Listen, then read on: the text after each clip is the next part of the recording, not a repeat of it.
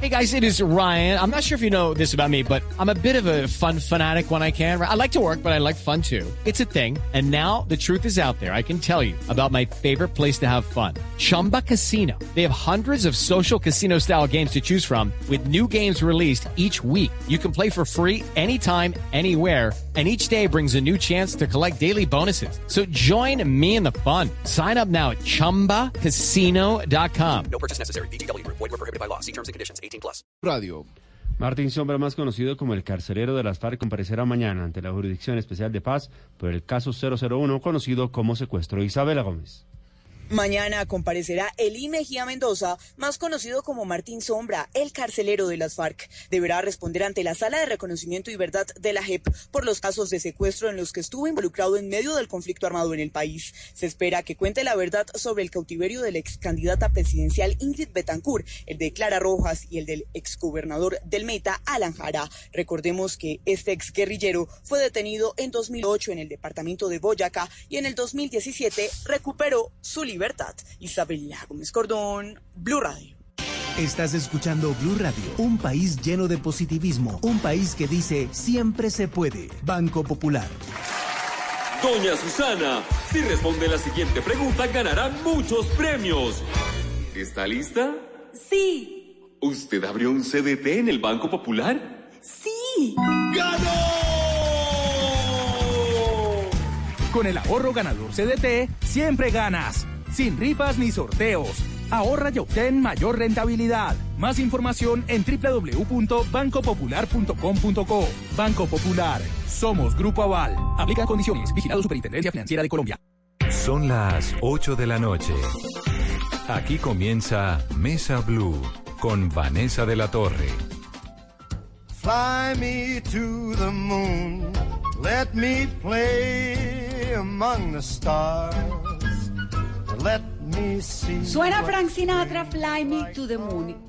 Y nos vamos a medio siglo atrás, cuando el planeta vio en imágenes que se retransmitieron por todo el mundo, en todos los países, a través no solamente de la televisión, sino de unas narraciones radiales verdaderamente maravillosas, la llegada del hombre a la luna. Medio siglo después, pues lo estamos celebrando. Pero además nos preguntamos si era necesario, si valía la pena, si la luna es realmente tan importante dentro de la carrera del hombre por entender todo lo que nos rodea, que no vemos, y todo lo que significa esto. Vamos a tratar de entender un poco lo que significó hace 50 años y hoy, con la pausa de cinco décadas después, la llegada del hombre a la luna. Raúl Joya Olarte es el director del Observatorio Astronómico de la Universidad Sergio Arboleda. Ingeniero, me encanta tenerlo, bienvenido. Buenas noches, Vanessa, y buenas noches a los compañeros en la mesa aquí presentes, pues para compartir eh, un rato con ustedes, muy, Y a muy eso hay amables. que meterle astrología, ¿no? Como Pues- hay que meterle romanticismo y como hay que meterle de todo. Así que Daniel Daza es astrólogo, bienvenido Daniel. Pues muchísimas gracias por la invitación. Por lo menos vamos a hacer magia entre todos. Por lo menos miremos la luna, que ahí ya comenzamos bien. Bien.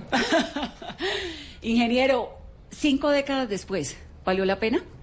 Ah, pues yo creo que sí, es que es algo imparable el querer conocer el entorno de, de tu, de tu apartamento, donde tú vives, de tu casa, de explorar. El niño ¿no? tiene algo inquieto del ser humano y tiene el sello de, de conocer su entorno. Y eso es lo que ha hecho el hombre desde pues, de que se conoce, desde que empezó a caminar. Entonces, conocer el universo, conocer el cosmos, es, quién sabe cuándo pare, ¿no? Y, y por eso seguimos. Así tengamos muchas necesidades en el mundo de, de pobreza, de falta de educación, de otro estilo. sí, hay quienes no. dicen, no, bueno, pero ¿por qué se metieron a conocer la luna si no conocen ni siquiera bien el Amazonas?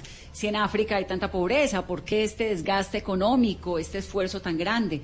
¿Cuál es su respuesta científica a eso? Lo que pasa es que tenemos que comprender que en esa época, hace 50 años, veníamos después de una terrible guerra, la Segunda Guerra Mundial, y Estados Unidos y la Unión Soviética, la antigua Unión Soviética, estaban eh, tratando de establecer quién ponía el pie más fuerte. Era una especie de, de poderío militar, tecnológico, económico, y a la vez de que ya no había más, digámoslo así, cohetes para enviar las famosas bombas atómicas, esos cohetes eh, se utilizaron fue para explorar el espacio y ahí es donde por un lado los Estados Unidos con el señor Von Braun y por el otro lado eh, Korolev, el ruso, eh, pues se dan a la competencia y realmente los rusos iban ganando todo esto. Iban ganando que la llegada a la luna. O sea, la meca, la, joya de la corona espacio, era Porque pusieron un satélite en el espacio en el 57, se llamó el Sputnik 1, después colocaron un per- una perrita, Laika. Laica, que era una pastora alemán, ¿no? Mm, bueno, no me acuerdo de la raza, eso te, te Yo lo creo debo. que era una pastora alemán laica. Eh, después pusieron a Yuri Gagarin, que era el primer hombre en el espacio, después a la primera mujer en el espacio, Valentina Tereskova, y entonces iban cogiendo y cogiendo ventaja y la- los desarrollos tecnológicos de los gringos iban un poco atrás y por eso es que Kennedy en el año 61 eh, ofrece el discurso famoso de que vamos a ir a la luna porque es difícil y es un reto que antes de que termine la década se va a hacer y a la larga pues un poco después lo asesinan, pero como era una política de Estado, no de gobierno, se llevó la tarea y efectivamente a finales de esa década, en el 69, 20 de julio, que es lo que vamos a celebrar eh, pasado mañana, pues llega el hombre a la luna. ¿Y qué beneficio 50 años después trajo que el hombre haya podido llegar a la luna?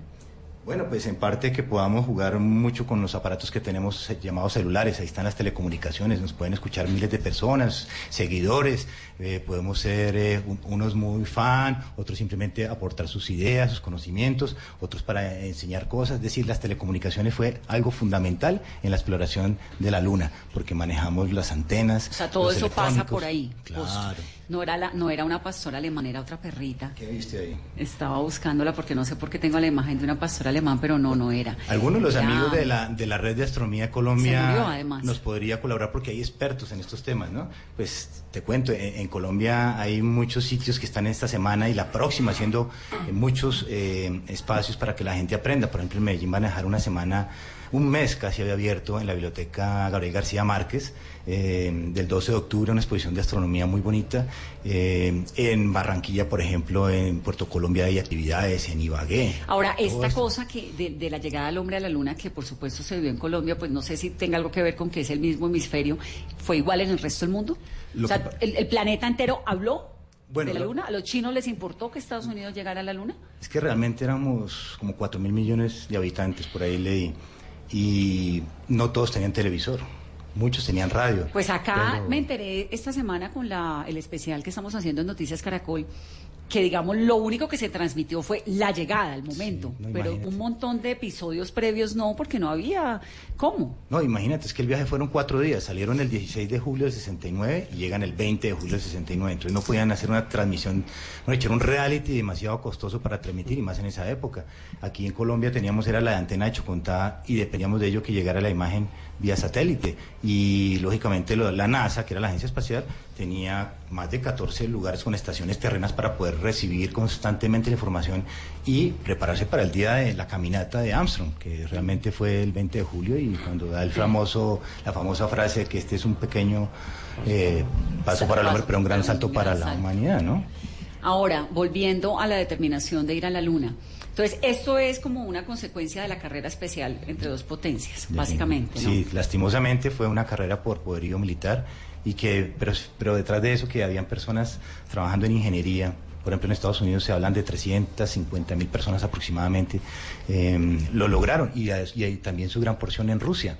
Mm, Como les mencionaba, el científico ruso fallece un par de años antes de haber alcanzado el logro de la Luna, si no también hubieran llegado primero tal vez. Ahora, ¿cómo es la- el viaje a la luna? ¿Eso, Bueno. cómo se, ¿Eso cómo se arma? ¿Uno se monta en qué y viaja a dónde? ¿Cómo es esto de los años luz?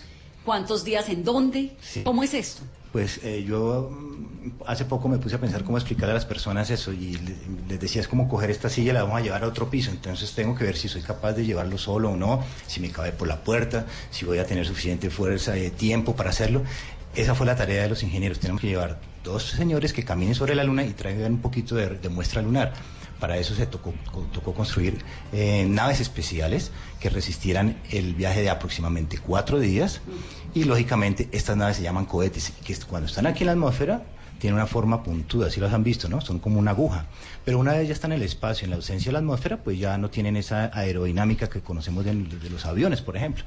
Pueden ser totalmente amorfos. Allá afuera, entonces ya ustedes van a apreciar que hay otros equipos con unas pequeñas cajas, eh, digamos, feitas, no eran muy armoniosas, pero en ellas viajaban con alimento, con agua, con los equipos, con el oxígeno, con el combustible. Y ese juego de partes eran las que tenían que jugar perfectamente como O sea, esas partes se iban como desarticulando. se van intercambiando unas con otras. A medida que salía las fases de, de- de la parte terrestre, el cohete ya toma una cierta velocidad, que se habla de 13 kilómetros por segundo, ya empieza a viajar a la luna y empiezan de aquí hasta allá a intercambiarse las piezas. Es 13 decir, kilómetros por segundo, que esto me parece importante. Ajá, Digamos, un carro anda en Bogotá a 26 kilómetros por hora. claro. Como, como para Imagínate. entender la velocidad, ¿no?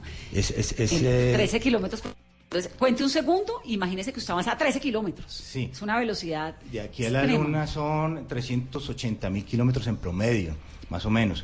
Es decir, como hacíamos el cálculo, es como 250 veces, hacer 250 veces la distancia entre la capital de La Guajira, en Riohacha, hasta Leticia. Hacer ese viaje de 250, 250 veces. Más o menos. Y, y la velocidad, pues lógicamente era de 13 kilómetros por segundo, que es lenta si la comparamos con la de la luz.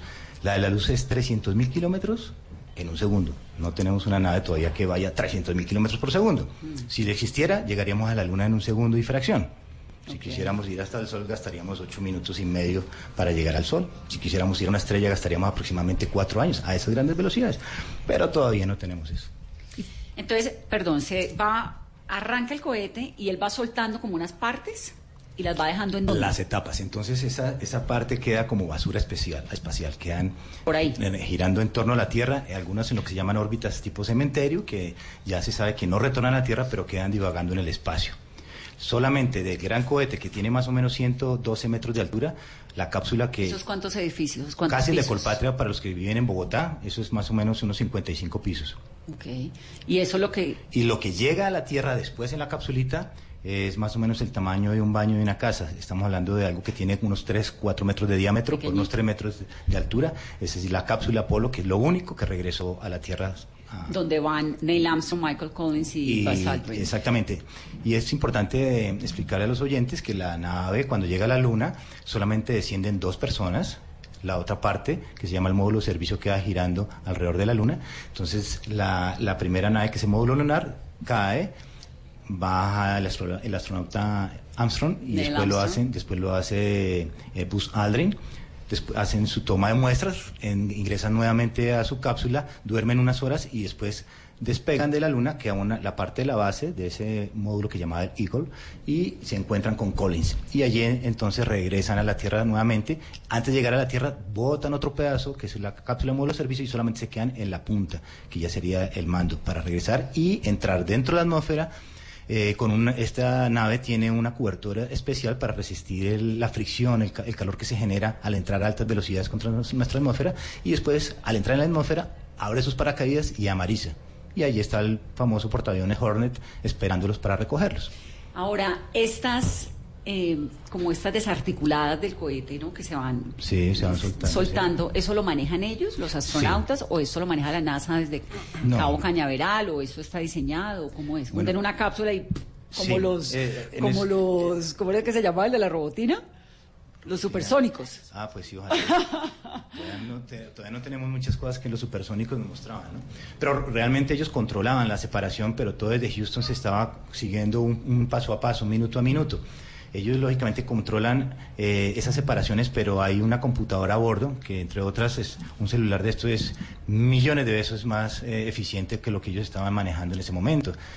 Pues no podemos entrar en detalles, pero la eficiencia se imaginarán ustedes que era mucho menor que lo de un famoso 386, que era el computador básico que teníamos, ¿no? Claro. Los sistemas de programación eran unas varias, de las variaciones de lo que se llamaba el Fortran. Bueno, en todo caso son, son equipos muy básicos, pero era lo máximo que teníamos. Claro, la tecnología en su Y- máximo esplendor en el momento. Y fíjate que para alunizar, eh, y están los registros de las grabaciones que... mm, Alunizar es aterrizar. Alunizar es aterrizar Y ese término supongo que nació ese año. Sí, sí, sí, lo mismo que lo de los cosmonautas, lo refieren a, la- a los rusos, los astronautas a los Estados Unidos, los ticonautas a China, etcétera, etcétera. Aquí, por ejemplo, somos unos divulgadornautas, ¿no? En este momento. Entonces, eh, el- lo que quería recordarles es que iba el piloto automático, entre comillas, para alunizar, pero ah, eh, Armstrong se da cuenta que no estaba muy eh, aceptable la superficie para a- hacer el ejercicio y él da apaga el, el- el equipo automático y aterriza manualmente. Este señor, pues estos astronautas eran unos tipos eh, pues bastante avesados, eran gente que manejaba aviones aquí a velocidades supersónicos, sí, eran muy expertos y se lanzaban a todo, imagínate. Hizo la revista Don Juan un especial maravilloso donde George Clooney, por cierto, le hace una entrevista tal vez a Neil Armstrong y mm, bueno, como parte de un- una publicidad que ellos tienen de no sé qué reloj era, que por cierto fue el único reloj que llegó a la luna y pues como eh, Omega tal vez. El no Omega, sé. sí, claro. Omega tal vez. Bueno, entre las muchas preguntas, eh, es decir, el- el- lo que me llamó un montón la atención de ese especial es que hubo un momento de ocho segundos en el que tal vez se abordaba la misión. Se abortaba, sí, correcto, sí. Sí, porque si no llegaba... Si no era ya, le toca y chao, ocho segundos. Sí, o sea, por ocho segundos no llegamos a la llegamos luna a la- en ese día. Exactamente, porque él era oprimir el botón y botaba la parte de- del higo, la base que alunizaba y se regresaban a encontrarse con Collins. Pero eh, lo que es la, el, el- el riesgo, ¿no? Y, y también el control de seguridad, porque su tablita le decía le quedan tantos segundos y él le apostó a eso. Y no hubo la fatalidad. Aunque, y ya sabemos que habían dos cartas de parte de los Estados Unidos para anunciar si era exitosa o no la misión. ¿Y cuáles eran? Pues que lamentaban que esta tripulación, en nombre de la humanidad, de había fallecido por las cuestiones que habían sido, ta, ta, ta, y que eran los héroes, etcétera, etcétera. O la otra, ¿no? Que reconocían el trabajo y la famosa llamada que hace el presidente y hablan con, con los astronautas. Que entre otras hay una película muy buena que están pasando sobre Apolo 11, con son imágenes reeditadas de la época y remasterizadas y que vale la pena observarlas. Creo que es 20 y 21 la están transmitiendo en los cines. Y, y también recrearse con lo que están haciendo, por ejemplo, en el Planetario Bogotá esta semana también va a estar abierto va a estar sí. para que la gente vea Contemos el horario y lo- los programas que tiene el planetario. Sí, sí, sí, es importante contar. El sábado, por ejemplo, el 20, vamos a tener conferencias a las 10 de la mañana y a las 11 y media de la mañana. Todas las anécdotas, los tips, los clips de video, pues ya remasterizados, porque esa época, pues era complicado, los televisores no eran la gran, el gran desarrollo, pero, pero sí hay cosas muy interesantes para que vean pequeños y grandes. Además, muchas personas lo vieron en vivo, ¿no? Entonces, eh, también los, los proyectos eh, desde el lado soviético, que se veía, qué pasaba con ellos, qué dijeron de haber llegado a la Luna. Y a los rusos les debió haber caído pésimo la llegada del hombre a la luna, ¿no? Pues sí, un poco, pues como cuando les... Sí, muy difícil. Pues lo mismo les pasó a los Estados Unidos cuando pusieron sus, sus sintonizadores y escucharon bip, bip, bip en el 57, en octubre, que fue cuando los rusos ya habían puesto un, pequeño satélite en órbita, el Sputnik. Y, el- y eso quería decir que estaban pasando sobre los sobre los territorios de los Estados Unidos, a una, una cuestión que estaba pasando casi a 500 kilómetros de altura. Entonces, bastante complicado eh, desde todo punto de vista para los Estados Unidos. Era una, una presión muy grande y que ahorita creo que están volviendo a tener entre todos los países una presión para ver si retornan a la Luna, ya sea con fines eh, económicos o solamente por supremacía de, de- de índole político, porque la China, eh, los Estados Unidos y Rusia están volviendo a diseñar órbitas y máquinas para volver. No hemos hablado del, del traje, del traje espacial y la preparación previa para poder llegar a la luna. Sí, eso sí es interesante, ¿no? Porque eh, pues es- nosotros somos, realmente somos como unos peces en, en esta tierra, en este planeta. Eh, si nos sacan de, de nuestro, nuestro medio atmosférico, nos ahogamos. Si lo si es como sacar un pez del, del mar o del río, él, él inmediatamente se va a morir. Nosotros tenemos que construir una, una escafandra, un, un vestido especial que nos dé Que es una escafandra. pues el, el- el- el vestido que nos va a proteger de las inclemencias de condiciones diferentes a la, a la- en la que el ser humano se desarrolla. Alto vacío, eh, alta radiación, cambios de temperaturas bruscos.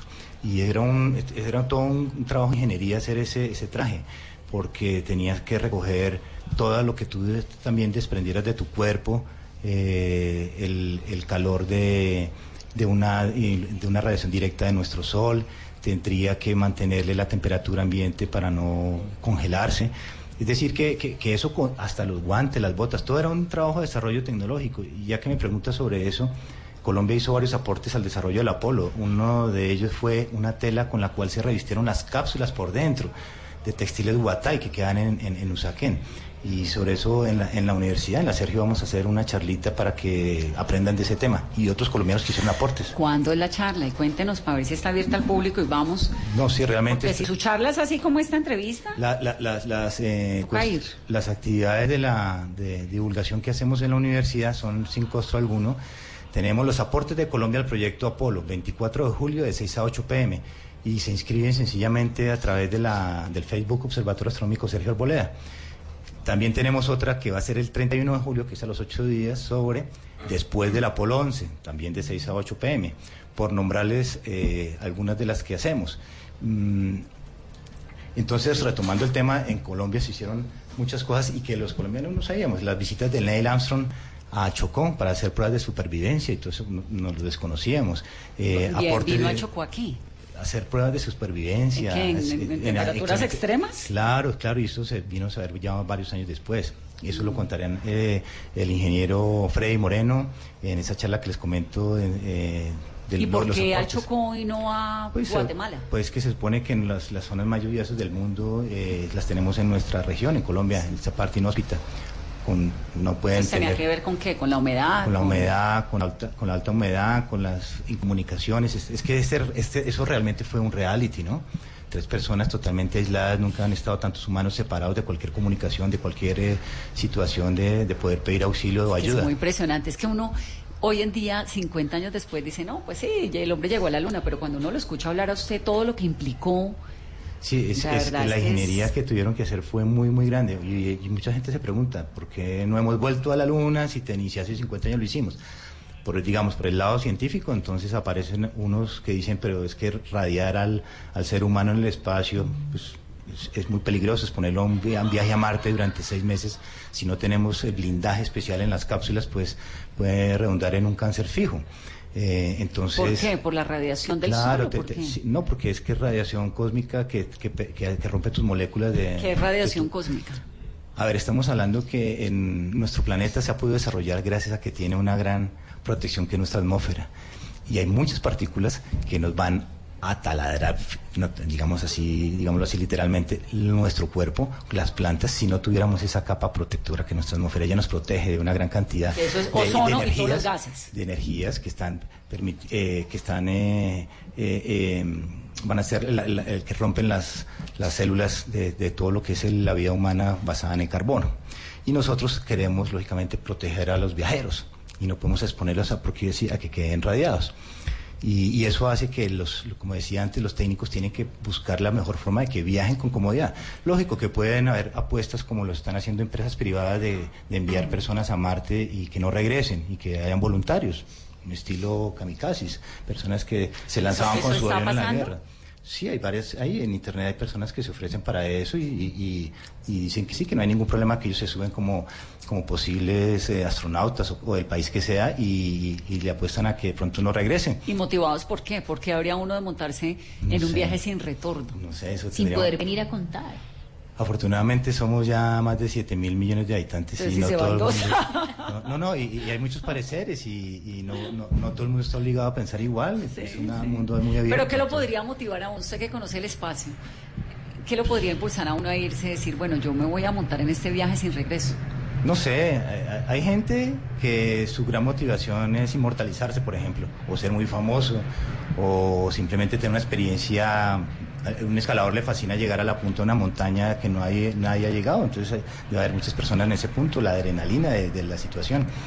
Pero la verdad, eso sí ya se me escapó mucho yo, poder compartir ese punto, pero muchas personas. Estos tres astronautas que llegaron a la Luna, eh, Collins, eh, Michael Collins, Neil Armstrong y Aldrin, ¿en algún momento pensaron o contemplaron la posibilidad de no regresar? ¿Esa posibilidad estuvo sobre la mesa? Mm, pues eh, est- estos personajes siempre están conscientes de que pronto no regresan, y no más de levantar un vuelo en un avión supersónico y no regresar. Eh, yo creo que son personas súper eh, especiales en ese campo, tanto mentalmente como físicamente son de otro, de otro nivel. Eh, desafortunadamente, por ejemplo, Yuri Gagarin muere en un avión después de haber sido el héroe de la hazaña, él se accidenta. Entonces, pues nadie está excepto de, de- de- de sufrir un accidente. Entonces, esta gente sabía lo que se estaba metiendo. De hecho, una las guerras que vivieron y que, y que pilotearon los de la aviones guerra, ¿no? era muy complicado.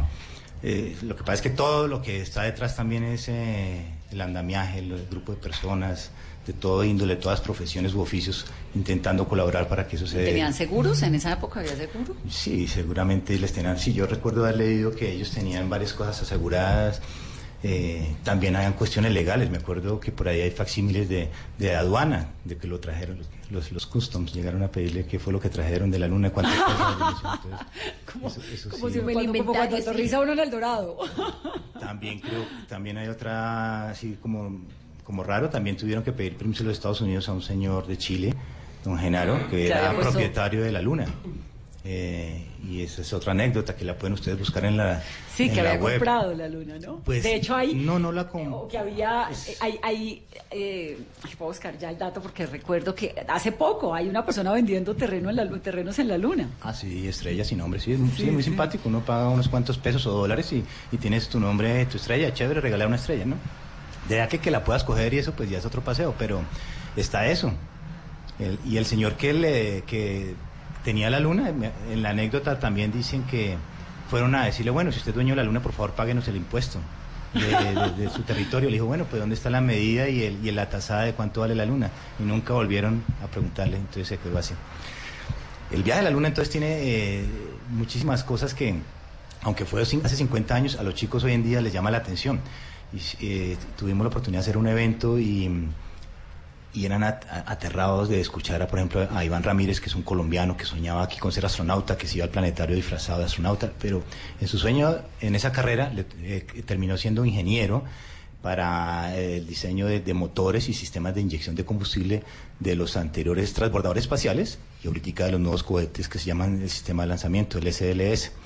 Y contando su, su sueño, cómo quería ser feliz y, y realizarse, pues fue un modelo para los chicos hoy en día.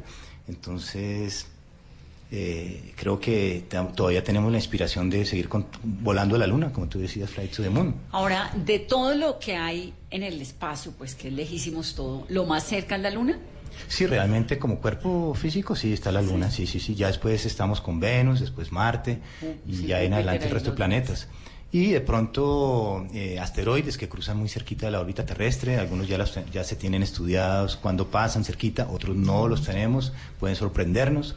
Eh, decir, que hacia allá pues va la exploración espacial. Sé Pero la que- exploración espacial, eh, digamos, con todo lo que, pues, que llegamos a la luna y, y todo lo que eh, el ser humano se ha esmerado en conocer el espacio, la verdad es que falta, pues, ¿no? No, tenemos mucho, Sí, no, muchísimo, no hemos andado sino un milímetro en lo que es el tamaño del universo. ¿Qué hay en el espacio?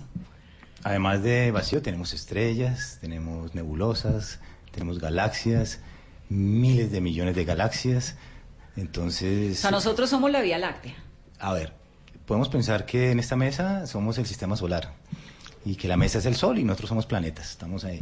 Y en la noche, cuando tú observas el cielo, eh, más o menos ves a simple vista como unas 6.000 estrellas. Pero realmente lo que se llama la galaxia son mal contadas porque nadie lo ha hecho, sino con una estadística 200 mil millones de estrellas, o sea, 200 mil millones de soles. Eso se llama una galaxia. Ese, se- digamos, sería Bogotá. Pero resulta que a mirar más lejos encontramos que hay muchas otras galaxias.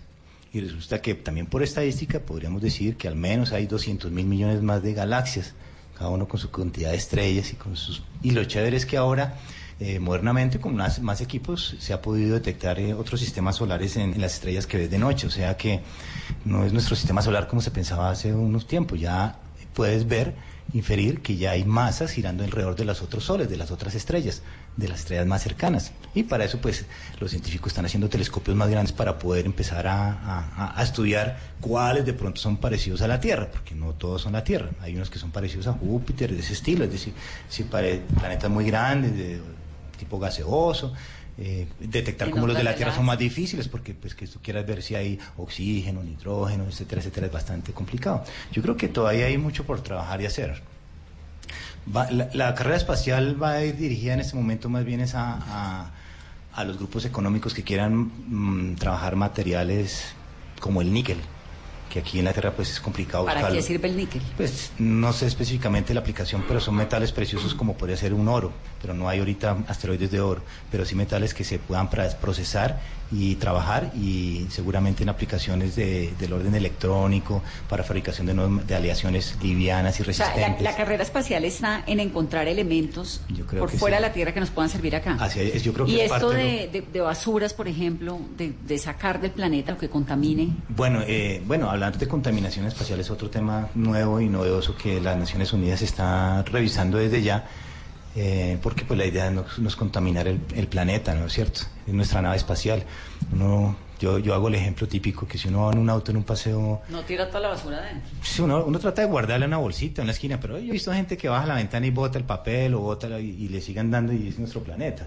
Entonces, es como lo decía un divulgador de la ciencia, Carl Sagan, esta es nuestra nave espacial. Entonces, también tenemos que ver cómo la, la protegemos y de pronto se hacen en se van a poner regulaciones de que si tú subes algo tienes que regresarlo o tienes que enviarlo a una órbita muy lejana que no tenga interferencia con, con lo que es el, el normal desarrollo de lo que es el, el viaje espacial. Entonces, eh, todavía estamos a tiempo de controlar. Lo que pasa es que ahorita hablamos de que hay, digamos, 6.000 satélites en el espacio y de esos tantos mil están funcionando, el otro ya no funciona, son chatarra, digámoslo así. Y el ejemplo para ver si todavía estamos súper contaminados o no sería imaginarnos sobre todo nuestro planeta Tierra, eh, poner a caminar 6.000 personas a ver si nos encontramos unas con otros, ¿no? Caminar sobre los mares y todo el tiempo y es bastante difícil encontrar dos partículas y que se, se, choquen, aunque ha habido un par de, de- estrelladitas ya en el, en el espacio. Es por- y además que ya estamos hablando como arriba y abajo, no solamente eh, izquierda y a derecha. ¿Cuánto se demora uno entre que se monta el cohete y sale Ah, bueno, eso, es interesante y, y- y a veces a las personas les pongo ese ejemplo. Como nosotros en la universidad hicimos en el 2007 un proyecto que se llamó el Libertad 1, un satélite de 10 por 10 por 10 centímetros y tan solo un kilogramo de masa. Resulta que mm, pensamos que el espacio está muy lejos. De aquí a la costa norte colombiana, digamos números redondos, mil kilómetros. De aquí la- al borde de la atmósfera, donde se acaban los gases que no estamos, con los el oxígeno que estamos respirando, más o menos solamente hay 200 kilómetros. Ah, no, es al lado. Es como Sí, ir de aquí, como ir de aquí a Ibagué, es muy Es- cerquita, es muy cerquita. Entonces, el cohete realmente cuando sale verticalmente, él en, en 8 o 10 minutos ya está en el espacio. Rapidísimo. Hay personas que dicen, no, media hora, tres días, dos días. No, no, no, no, es, es, es un, es un viaje muy rápido y, y entonces allí es donde se da uno cuenta la, la fragilidad del planeta. Yo recuerdo alguna, así que tú mencionas anécdotas de astronautas, uno dijo, sería interesante que subieran a los líderes, a los políticos, a los que toman decisión, subirlos al espacio. Y por ahí alguien decía, y sí, y que ojalá los dejen ahí arriba. ¿no? Pero realmente eh, el, el planeta es muy frágil y desde arriba sí se nota que es así. Se habla que es que la atmósfera es como la cáscara de una manzana, es algo muy, muy, muy delgadito, muy tenue. Eh, y ahí es donde, pues, tenemos que empezar a protegerlo desde ya, ya que estamos empezando a conquistar el espacio, pues que haya forma de, de regular eso. Pero estoy preocupado, te cuento, porque ¿Por el señor Elon Musk, no sé si lo han escuchado ustedes. Claro que sí, el que está eh, mandando a la, or- a la ¿cómo se llama? La, La órbita, sí, una órbita baja. terrestre, or- órbita espacial se llama, es el término. Sí, y el término sería la órbita baja, es- eh, que es extraterrestre lógicamente, y a esa órbita está colocando 60 satélites ya para comunicaciones, para la llamada 5G y altas comunicaciones de velocidad que, que queremos tener para que nos, nos sigan muchas más personas por nuestros equipos móviles. Resulta que la idea es poner casi 12.000 de esos aparatos en, en- en el espacio. ¿Para y eso, qué? Pues para facilitar las comunicaciones, para no llenar las calles y las esquinas de, con, con postes y torres que Los repitan cables, la señal. aquí que somos o los de cables. los cables. Exactamente. eh, pero entonces ahora va a ser en el espacio. Entonces cuando- cuando tú quieras ir y mirar el firmamento, vas a ver un poco de puntos moviéndose de un lado para otro. Y tú vas a creer que son estrellas y que te están regalando la luna. Exactamente. Y es que de ahí a que pase de pronto a, a que veamos vallas que digan tome tal gaseosa o compre tal televisor o compre va a ser complicadísimo. Y, y este señor, por ejemplo, cuando yo ya vio arriba los satélites, digo, ah, pero sí, están brillando mucho, ¿no? Pero bueno, bueno, vamos a ver si los pintamos de negro, ¿qué hacemos? No, pero eso no es, eso es un, eso es un eh, desarrollo de los tecnológicos en los cuales pues necesitamos que las naciones eh, pues tomen cartas en el asunto. Y Ya la- limiten. Él es, él es, para que nos entendamos un poco, Elliot Musk, que es físico, inversor, magnate sudafricano, es el cofundador de PayPal, de, de Cia Motors, de SpaceX. Es que ahí le llegó plática para hacer y para su proyecto famoso de Tesla, de Mm. carro que se maneja solo, eh, totalmente autónomo eh, y, que hace poco lo puso en uno de sus cohetes y lo mandó al espacio.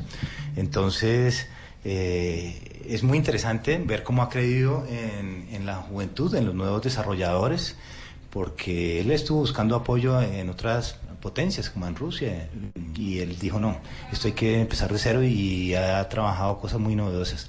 Vamos a ver hasta dónde llega es- esos viajes, porque acuérdate que ahora se están ofreciendo viajes para los turistas. Sí. Eh, los primeros lo hicieron... ¿Usted se gastaría una platica en ir a la luna o ir a la, o a la luna no se puede, pero a la Estación Espacial Internacional? No, yo creo que no. ¿No? Pues sí me gustaría, pero un uno saldrá y qué, es decir, uno sale, a mí es que me parece fascinante la sola idea de ver la Tierra desde afuera, porque de hecho cuando se monta uno en un avión, un viaje largo, ¿no? Interoceánico y ve abajo la Tierra, casi que se alcanza a ver la redondez y se alcanza cuando es un día muy despejado, se alcanza a ver allá profundo como una, unas nubes y unas cosas que es muy bonito Sí, sí, y sí, muy, eh. muy estremecedor. Salir de la órbita tiene que ser que el silencio, la nada, eso tiene que ser una sensación de qué. Claro, eh, pues mm, seguramente los oyentes no todos habrán tenido la experiencia de, de subirse en un avión, ¿no? Pero el hecho de estar separado del suelo ya uno depende de- del desarrollo que alguien hizo, de un grupo de ingenieros y confiar que eso vuela, ¿no? Eh, entonces treparse en los primeros vuelos al espacio, creo que en mi caso no le apostaría mucho. Dejaría Que que, se hubiera, que poquito. que hubiera más Neil Armstrong llegando al espacio. Pues lo ha hecho gente con mucho dinero. eh, me acuerdo Tito, ah, me- olvida el, el apellido, estuvo en la estación espacial y pagó 20 millones de dólares por subir. Sí, hay unos tours, ahora hay tours. Pero, pero ahora hay otros pasajes a, a 200 mil dólares, entonces me imagino Estuvo, que ya deben bueno, estar llenos y full para eso. Simplemente vas a tener eh, algunos minutos allá afuera, porque el viaje va a durar mucho más, no es como el cohete Pero que si uno sale en ocho minutos, o sea, uno sale y qué. No, no, no, en este caso son, eh, son eh, naves que te, te- te sacan como una especie de avión. Tú vas en una cápsula debajo de las alas del avión Despacio. Sí, como un avión, te suben unos 20, 25 minutos, vas haciendo como una especie de círculo, vas subiendo, vas subiendo, vas ganando altura, y en un momento dado te descuelgas, tú vas colgado debajo de una de las alas, te descuelgan, y los 7, 8 ocupantes de la nave, entre las cuales hay dos pilotos, sales y como un cohete es impulsado, y a la, a la vuelta de 15 minutos ya estás alrededor de 150, 200 kilómetros, no suben mucho más. Y ahí arriba... Y lo va- que ve allá. pues entonces empiezas a ver ya la curvatura de la Tierra, ya empiezas a ver que estás eh, por encima, vas a ver totalmente iluminado abajo, eh, blanco, las nubes, eh, la silueta de los continentes, y si miras, digamos, entre comillas, hacia arriba vas a ver totalmente oscuro. De pronto en algún momento vas a mirar hacia un lado y vas a ver un punto muy brillante, muy brillante, que va a el corresponder sol? el Sol.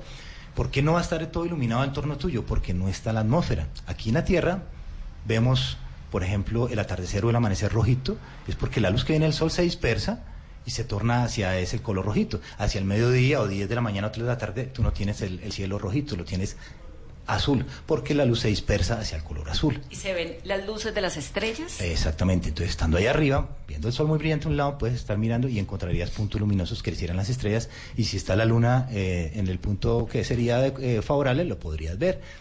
Y en ese entonces, ya continuando con el viaje, no son más de 10, 15 minutos los que vas a estar en ingravidad, vas a flotar, te sueltas tu cinturón de seguridad, vas a flotar y vas a hacer eh, tus fotos, vas a intercambiar seguramente ideas, la atmósfera está controlada como un avión, lógicamente presurizado, y después eh, vuelven a sentarse y eh, reingresa la nave y voltea, entre comillas, sus alas que tiene para llegar como un avión y planear y aterrizar en el... en el- ¿Y eso dura cuánto?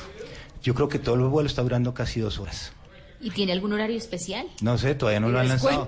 Están, están, están trabajando todavía en pruebas porque ya, ya lógicamente han tenido accidentes y etcétera, etcétera. Y hay otros proyectos en los cuales pues ya han desistido, sus, sus líderes han fallecido o ya creen que el, el desarrollo tecnológico no vale la pena.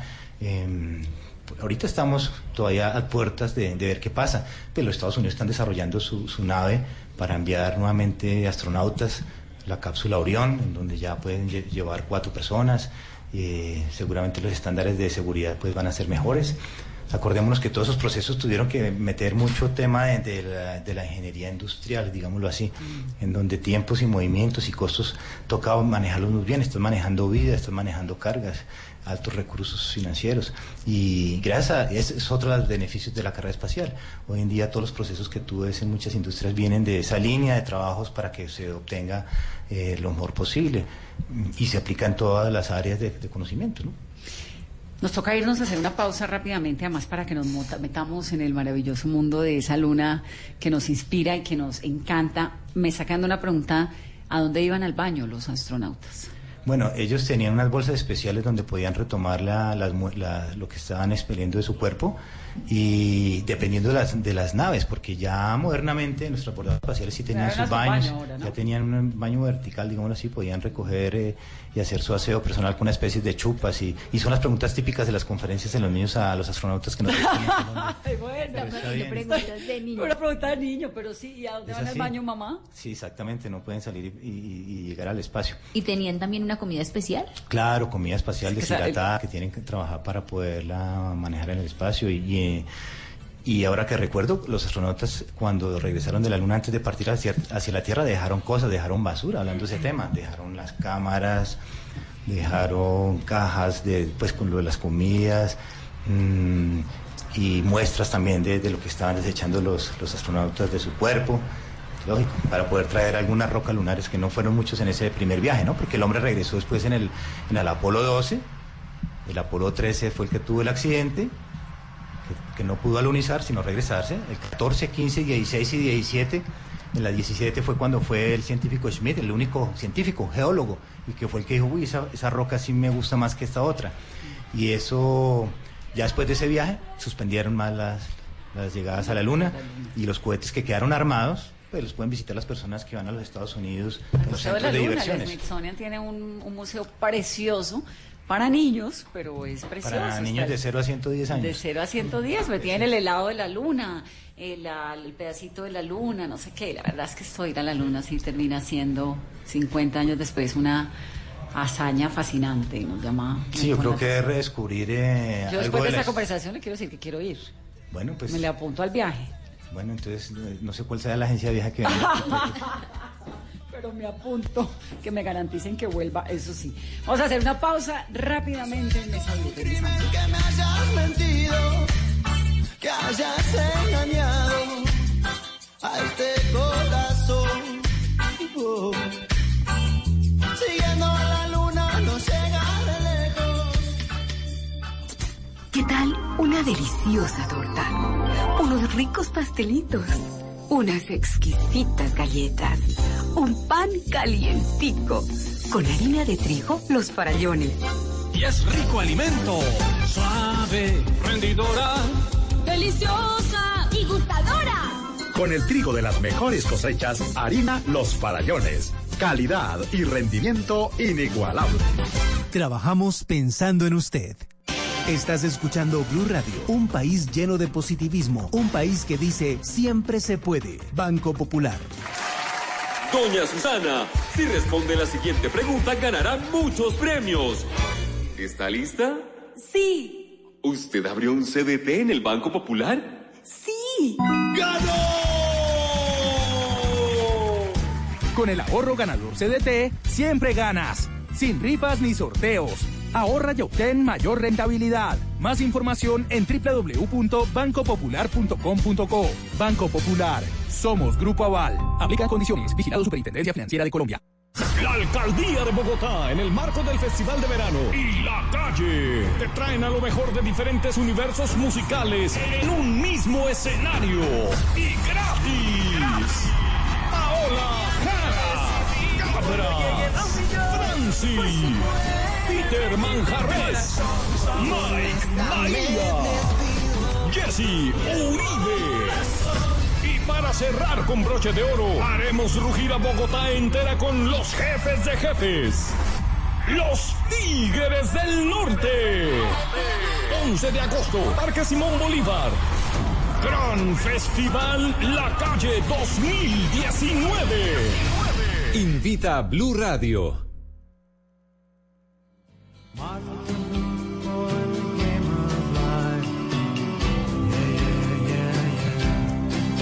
Continuamos en Mesa Blue. Daniel es astrólogo, Daniel Daza. Bienvenido, Daniel. No habíamos podido hablar, pero estábamos en esta oyendo al ingeniero Raúl Joya con su fascinación de la luna. Y yo quisiera comenzar, porque en torno a la luna hay un montón de mitos, ¿no? Que le marcan a uno eh, la vida, si está contento o no, la gente lunática. Arranquemos por ahí. Los lunáticos, miren, la luna tiene muchísima influencia sobre el ser humano, tiene mucha influencia sobre la naturaleza. Se ha comprobado que tiene influencia sobre los mares eh, y en la agricultura se utiliza muchísimo para poder sembrar.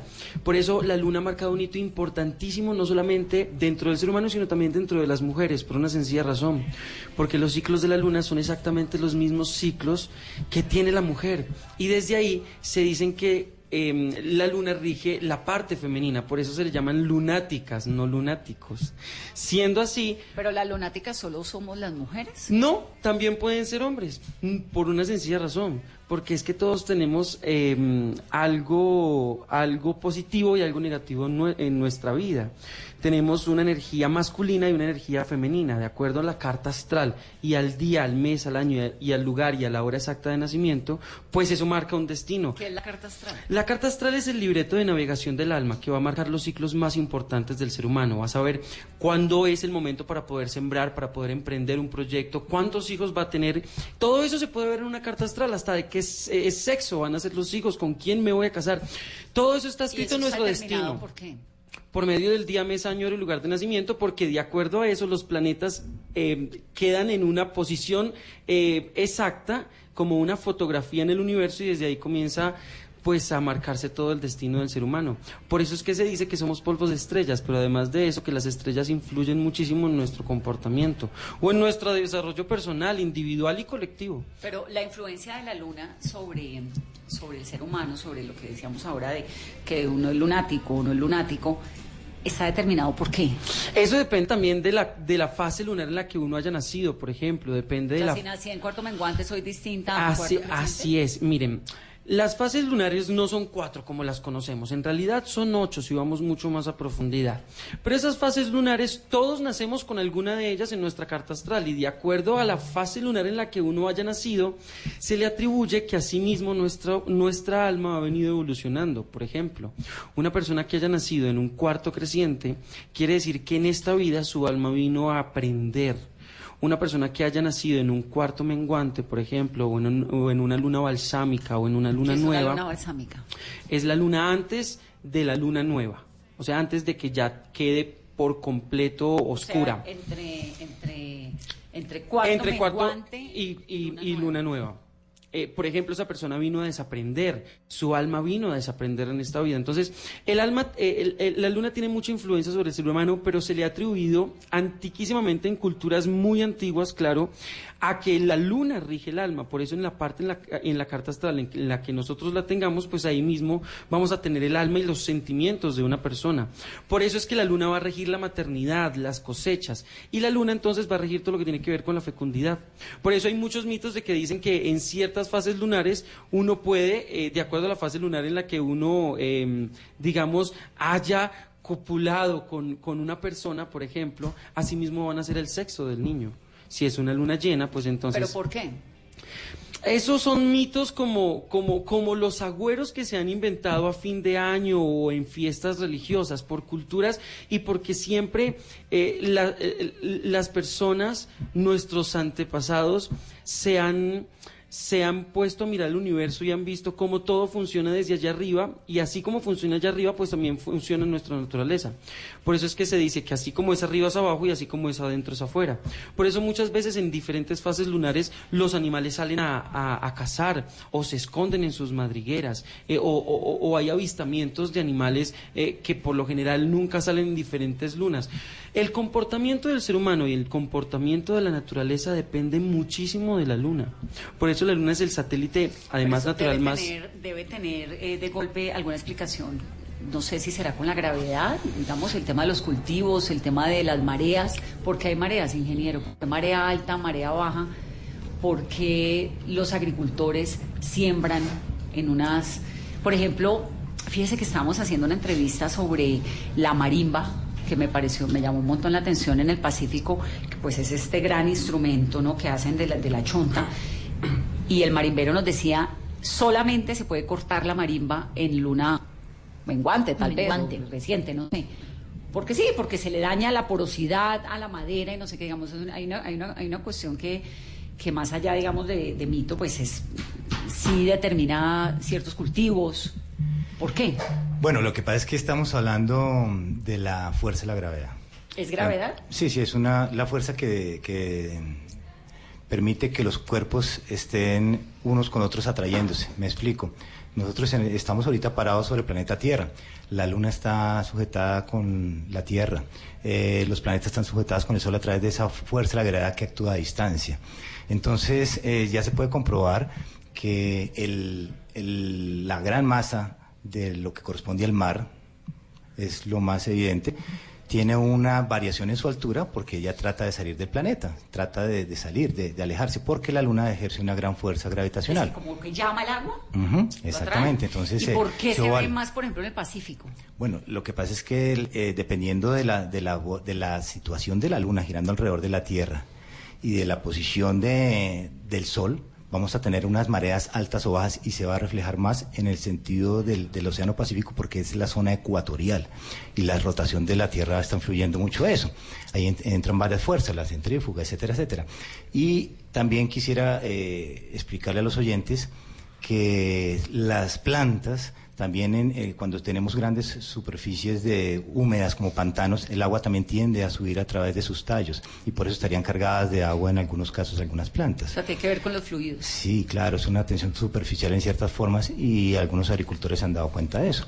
Entonces, eh, la- las fases eh, lunares para nosotros, desde el punto de vista de la astronomía, corresponde al estudio de su, de su, de su efecto en las mareas y de ahí en adelante no nos metemos en- con el comportamiento de- del ser humano. O tal vez sí, cuando nos ponemos muy alegres o muy contentos cuando Porque vemos la, luna llena. linda. Porque es luna llena. Como hoy. Sí. La luna que está divina, pues uno como es no va a estar alegre. Claro, entonces eh, se, se vuelve uno poético y, y hasta el más matemático está inspirado en la luna. ¿Por qué la luna ha inspirado tanto? Es que uno tiene, la luna tiene canciones, tiene poemas, tiene historias de verdad, historias de mentira, el lobo que aparece, la carta astral, el desarrollo científico para llegar a la Claro. luna, la astronomía que es lo suyo, la astrología. Es decir, ¿por qué tanta fascinación Claro, y es tanto el- misticismo y tanta Lo- de lo- todo en torno a la luna? Es que Vanessa, acuérdate que, que somos una especie que lleva algunos decenas de miles de años sobre el planeta Tierra y nuestros, nuestros dioses son las cosas que no alcanzamos a, dominar, el, sol, la luna. eh, por eso pues tanto a- tanta deidad con ellos y todos los pueblos del, y sociedades del mundo se apegaron a, a esas cosas y, y les tenían miedos y en algunas cosas pues eh, deidad. Y es así que la luna a través de los tiempos hasta ahorita estamos conociéndola más y vamos de pronto a reconquistarla, vamos a conocer más de ella. Ya nos va a aparecer una meta volante para llegar a Marte. Y, nos damos cuenta que gracias al conocimiento de las propiedades de movimiento de estos cuerpos celestes es que los estamos manejando y comprendiendo. Ya en adelante, cómo un cuerpo celeste te vaya a influenciar a ti, pues ya es de cada persona. Por eso es que aparece el escritor, aparece el músico, aparecen artes adivinatorios como las personas que, como de Diego, trabajan diciendo que les influencia su vida. Entonces, hay alemanes, hay argentinos, y cada uno tiene su perspectiva y, y opina cómo cree que Claro. los astros están influenciando a su persona. No, no hay un solo, una sola línea que todos se peguen, ¿no? Claro, y finalmente pues es esta, esto del ser humano de, de tratar de comprender siempre lo que no comprende también, ¿no? Es una búsqueda del conocimiento. Imagínese uno de verdad con un bombillo en la casa sin explicar de dónde, cómo, por qué, de un bombillo en la casa que se prende y se apaga solo. Sí, por eso hay tantos artes y oficios que complementan eh, eh, lo que es la raza humana. Y, y si algún día llegamos a conectarnos con seres realmente que Bueno, estén ¿hay otro vida en planeta otro ahí, lado? Esa es la pregunta típica, pero yo te la toco simplemente es porque, pues por el momento no están aquí sentados con nosotros, ya sean transparentes o no visuales, Mm. pero si no están aquí diciendo, hola Diego, hola Raúl, hola Vanessa, pues, pues dejémoslos, ¿no? ¿Será que no somos lo suficientemente eh, desarrollados, inteligentes, espirituales, lo que sea? Pero yo creo que nosotros como raza ahorita con- contante y sonante que somos, eh, tenemos que llevar un mensaje de, de, homogeneidad, y de felicidad y de, ¿cómo se diría? De que- construcción. de construcción de la humanidad, porque eso es lo que a nosotros nos van a decir a ti qué hiciste, a ti qué hiciste, sino, bueno, ¿y ustedes qué han hecho con este tema, con este planeta? Porque nosotros somos un instante en la historia de- del desarrollo de esta parte del universo, entonces nos van a decir, acabaron con eso, florecieron, ¿Estos qué? Estos multiplicaron, ¿qué ese hicieron? planeta lo volvieron nada. Exacto, entonces pues vamos a ver eh, cada uno cómo va formando su, su idea y su, su ¿Cómo se imagina usted, ingeniero, la vida en otro planeta? Pues bastante complicada porque si nos toca ponernos eh, a trajes... No, no, no, no para nosotros, para los que viven por ahí. Porque supone uno, digamos, por mera lógica, el universo pues es tan grande como nos estaba diciendo usted ahorita. Pues por ¿A dónde que vamos a creer que los únicos, Somos la única manifestación de vida es la, es, no- es la Pues nuestra, ¿no? si somos aquí, digamos, hablamos ahorita que éramos 200 mil millones de estrellas, hay por lo menos una civilización entre comillas inteligente, los humanos. Y si hay 200 mil millones de galaxias, entonces hay 200 mil millones de vida inteligente, de seres inteligentes o de civilizaciones inteligentes. O sea, sí puede haber, yo creo que sería muy ambicioso pensar que somos los únicos. Es cuestión de tiempo tal vez, vamos a ver, de cómo se manifiestan, qué pasa, qué hacen, etcétera, etcétera. El, caso es que eh, tenemos lo que en este momento estamos haciendo y el control lo estamos manejando, estamos tratando de llevarlo. Ojalá que pues se, se den las cosas y salga algo bueno al final. Ingeniero, ¿y usted con qué se queda, la luna o el sol? Pues está como cuando me decían que cuál era más grande, si el sol o la luna. Pues el sol. Ah, no, y ahí me decían que la luna porque la dejaban salir de noche. Pero no, no. Yo creo que la luna, la luna es más, más, más chévere, más interesante. El sol es, es bastante... Muy ardiente. caliente, muy caliente. No, y en materia de estudio científico, ¿por qué la luna tiene más elementos de, para investigación? No, no, realmente eh, la luna es que no sea el, el gran curudito. Hay eh, asteroides, como les mencionaba antes, con materiales muy interesantes. No, sencillamente que es el planeta más fácil. Más o- cerca. Es, es- es lo más fácil que tenemos, es el satélite más cerca que tenemos y, con lo- y que ya pisamos y le tenemos, entre comillas, confianza para, para lograr ir a Marte o hacer una estación espacial, para empezar a, a hacer otros desarrollos. Entre otras cosas, yo creo que el viaje entre, entre continentes va a servir para todo este tipo de, va a ser otro beneficio del, del viaje a la Luna y lo que viene, para que ya no las personas que tengan que viajar entre continentes 10, 11 horas, pues lo puedan hacer en 4, 5 horas. ¿Cómo? ¿Subiendo y bajando? Sí, sí, se sale en alguna forma fuera de la atmósfera, se viaja por encima, o sea, se superan los 200 kilómetros, se baja fuera, se baja en el vacío y vuelve y se entra, porque arriba pues en el vacío no tenemos fricción, tenemos la forma de obtener velocidades más altas y también hay que cambiar los combustibles. Todavía estamos utilizando lo que usaban los chinos hace miles de años. ¿Cómo ¿no? se llega? ¿Eso es gasolina o eso es qué? Pues hay, hay ¿Dice? diferentes nombres, ¿no? De propelgol, el- la hidracina, y, y lo- y básicamente son combustibles sólidos como el que podríamos, entre comillas, ver en los famosos voladores con pólvora o, o combustibles líquidos, pero todavía nos falta más. Hay desarrollos, hay un ingeniero costarricense que fue astronauta. Eh, eh, Frank Chang Díaz tiene su famoso motor Basimir, que la idea es con manejando el plasma y se necesita un gran campo magnético para poder controlar este material y viajar en el espacio muy, muy rápido. Hay otras, eh, otros proyectos como viajar con velas, como las velas de los barcos, pero en el espacio utilizando el viento solar. ¿Hay viento? El sol también tiene... ¿En la sí, luna hay viento? no, pero en el, en el espacio hay un gran ventilador, entre comillas, prendido, que es el Sol. Está en el mo- permanentemente lanzando partículas hacia el, el sistema solar.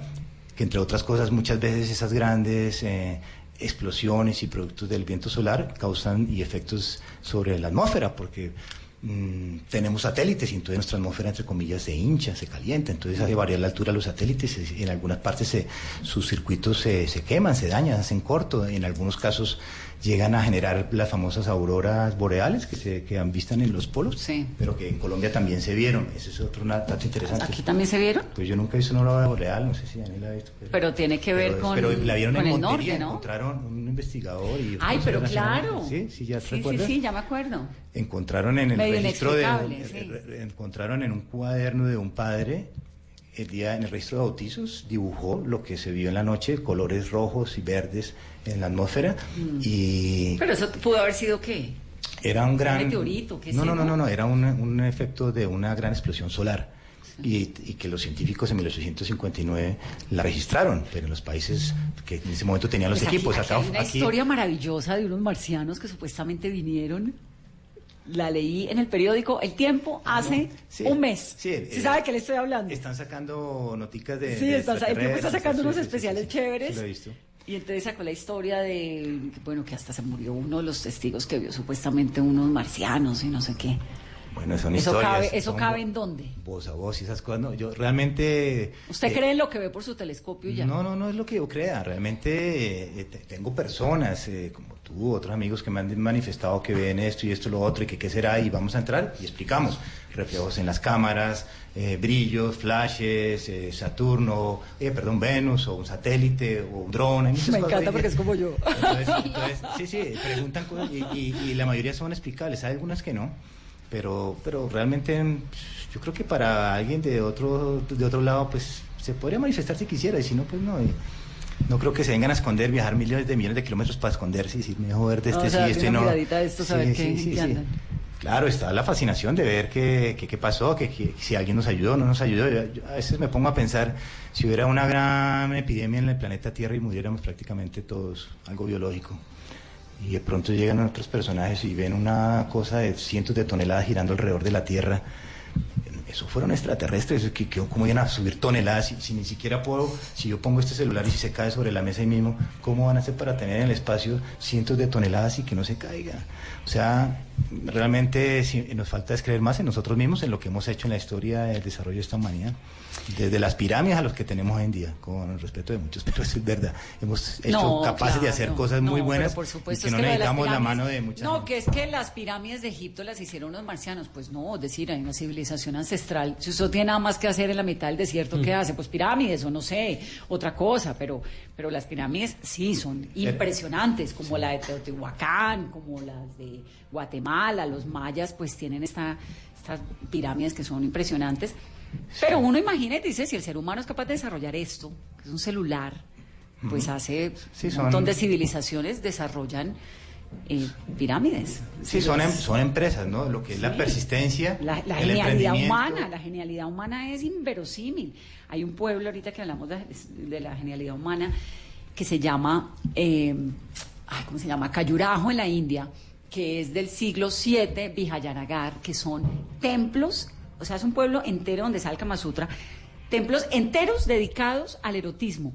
Y uno ve esto y dice, no puede ser el ser humano dedicándole, o sea, toda una cultura ancestral dedicada a desarrollar en una ciudad entera el erotismo. Y son, eh, hay pirámides por acá, hay monumentos por allá, y bueno, todo lo que uno quiera, lo que uno se imagina, y dice, claro, porque el, el el ser humano es así. Sorprendente, ¿no? El- los Sí. relieves, todos esos, mostrando todas esas las figuras. líneas de Nazca.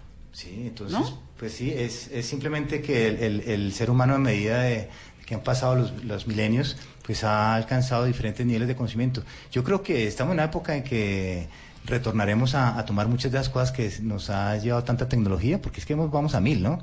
Y, el- y- y hay que recoger esas cosas también. El cuento de es Mauricio Neco, era el, el es el cuento, no me gusta dejar Ah, a los oyentes, sí, no, me- no gusta dejar a los oyentes con algo que les No. cuento y no me acuerdo, pero no me, bueno, Sí, muchas me acordé, Enanolaima, el de Tabio donde hace también, que, que 50 años. estaba en Tabio y apareció por Pitalito. eh, Sí, Sí, sí, ha habido varias, varias historias en el mundo, también hay Eso, muchos. Todo, todo colinda ahí como entre la verdad y el mito.